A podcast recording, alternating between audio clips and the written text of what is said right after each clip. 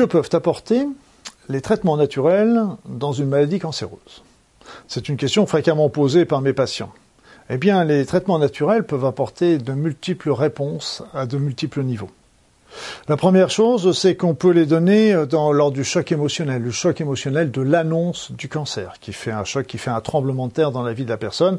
Et donc, euh, un certain nombre de remèdes en homéopathie, avec les fleurs de bac, avec le FT, avec euh, la aura, avec euh, Oponopono, peuvent permettre déjà de digérer, de digérer ce choc émotionnel et de le surmonter parce que très souvent les personnes nous racontent bien que euh, ils ont une vie avant le choc, l'annonce, et ils ont une vie après. Et donc la vie est complètement différente. Et la première, le premier stade, la première première étape, je dirais, de la maladie cancéreuse, c'est de digérer ce choc de l'annonce. Ensuite, euh, au cours d'une maladie cancéreuse, il y a un certain nombre de symptômes qui sont rémanents. Les symptômes du genre euh, la fatigue, la déprime, les troubles du sommeil, les troubles digestifs, etc. Donc c'est des symptômes qui sont un peu rémanents pour, euh, pour, euh, pour tout le monde au cours d'une maladie cancéreuse. Et donc on a des remèdes en, en, en, médecine naturelle qui peuvent très bien aider dans, dans tout ça. Vous pouvez prendre, si vous êtes fatigué, on peut prendre du ginseng pour, pour améliorer l'état général. On peut reprendre avec du maïtake pour remonter les défenses immunitaires. On peut prendre euh, des petits remèdes à base de plantes pour, euh, pour se détendre également. Donc tout ça, on a des remèdes un petit peu spécifiques et qui évitent à ce moment-là de prendre des traitements conventionnels, tout en sachant que les traitements conventionnels, qui sont toujours des traitements chimiques mais qui sont puissants, on les garde toujours dans les, dans les cas un peu plus résistants, un peu plus importants. Après ça, les traitements naturels peuvent apporter aussi des nutriments. Alors on peut avoir de, la cérola, on va avoir du sérum de Quinton, on peut avoir des choses comme ça qui sont des produits naturels qui vont apporter des nutriments qui sont utiles contre le cancer. Il faut savoir que le qu'il ne faut pas hésiter à nourrir la personne parce que euh, beaucoup de personnes rechignent à se nourrir en disant oui mais ça va nourrir aussi mon cancer. C'est vrai. Mais d'un autre côté, quand on apporte des nutriments, c'est toujours beaucoup plus profitable au corps, à la, personne, plus qu'à son cancer.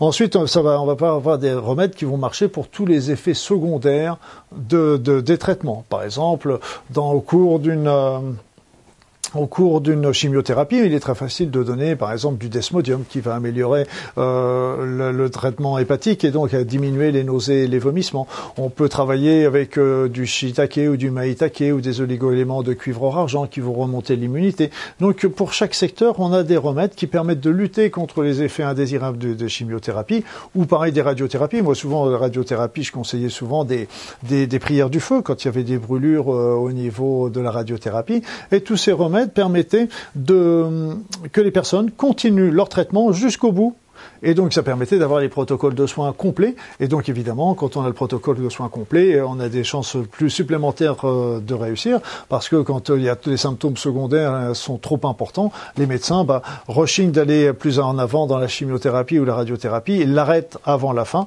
ce qui euh, bah, impute un petit peu le résultat final de, de, de la guérison. Après ça, on peut avoir plus fort encore des renforcements, des renforcements d'effets des traitements conventionnels. On a fait des études comme ça avec la propolis sur les souris. Donc, bien sûr, c'est pas sur l'animal, et ça, c'est le gros, problème des, des traitements naturels, c'est qu'on manque d'études. Donc, mais là, c'était sur la souris. Et donc, sur la souris, on s'est rendu compte que quand on associait chimiothérapie et radiothérapie et, et, et, propolis, pardon, eh bien, on obtenait des résultats qui étaient supérieurs que si on prenait l'un ou l'autre ou l'un ou, ou, l'autre séparément. Donc l'association des deux permettait d'avoir un résultat beaucoup plus important. On s'est aperçu aussi que la chimiothérapie ou la radiothérapie était améliorée si on donnait à la personne des oméga 3. Or on sait que les oméga 3 sont des acides gras particuliers qu'on obtient dans des huiles euh, comme l'huile de noix, l'huile de colza ou la périlla. Ces, huiles rendent la membrane poreuse aussi bien qu'elle permet beaucoup mieux de faire rentrer la chimiothérapie ou beaucoup mieux de faire rentrer les rayons de la radiothérapie, et si bien que ça, renforce l'effet des chimios et des radiothérapies. Donc vous voyez que certains traitements naturels permettent en plus de rendre ces traitements conventionnels plus importants. Alors, euh, par la suite aussi, on a des traitements qui vont carrément agir contre la tumeur cancéreuse. Mais ces traitements ne peuvent pas être proposés en traitement alternatif tout simplement parce qu'on manque d'études, de recherche officielles là-dessus, du moins sur des grandes échelles, parce que les, la plupart des études qui ont été faites sur les produits, quand elles ont été faites, elles sont faites sur un certain nombre, sur un petit nombre, 10, 20, 30, 60, si c'est vraiment une. Et là, je veux dire, quand on fait la même chose au niveau des médecines conventionnelles, c'est euh, sur 500, sur 1000, sur 2000, sur 10 000, sur 30 000 personnes. Donc on n'est pas du tout sur la même échelle. Et là, c'est évident que euh, on a les quelques études sont déjà des arguments, mais sont pas suffisants encore. Elles ne sont pas encore suffisantes, mais bon, on peut déjà se permettre aussi de les donner en traitement complémentaire. Alors, les traitements complémentaires, là, les, traitements naturels, il y en a une liste qui est longue comme mon bras, et je ne vais pas me permettre de vous les donner, mais simplement sachez que ces traitements sont nombreux. Euh, il y en a quelques-uns que j'affectionne un petit peu plus, mais chaque thérapeute, chaque médecin a un petit peu ses datas, un petit peu ses habitudes. Je pense en particulier à la, pour moi, la bromélaïne, je pense au, curcuma, je pense à la vitamine D, je pense à, à des produits comme la vitamine C à forte dose. Donc tout ça, c'est chaque médecin, chaque thérapeute a un petit peu ses, habitudes, mais euh, sachez qu'il y en a beaucoup, beaucoup, beaucoup, et qui sont, euh, qui sont malheureusement, euh, on manque toujours de, choses pour affirmer quoi que ce soit.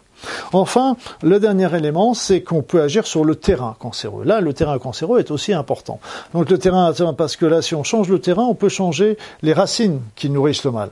Et, euh, donc, euh, c'est intéressant à tous les stades, parce que si le cancer est toujours là, bah, ça va évidemment contribuer à, à scier la branche sur laquelle il est assis. Si le cancer est parti, bah, ça va contribuer à ne pas le faire, euh, pas le faire revenir, donc limiter les, risques de, de, de, récidive. Et puis, bah, si le cancer est complètement guéri, ça va éviter également le risque d'avoir un deuxième cancer dans sa vie parce qu'on sait que les personnes qui ont fait un cancer ont un sur-risque de faire un deuxième cancer dans leur vie qui n'a pas de rapport avec le premier. Donc le changement du terrain est important. Le changement du terrain, bah, il va être obtenu par quoi? Par des remèdes, comme les remèdes comme l'homéopathie, comme les fleurs de bac, comme l'acupuncture, tout ça, ça nous permet de le faire.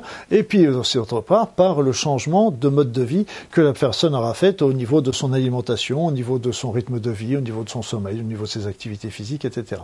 Tout ça, ça contribue à changer le terrain. Et quand le terrain change, à ce moment-là, là, on a vraiment guéri le cancer, si à partir du moment où la tumeur est bien éradiquée.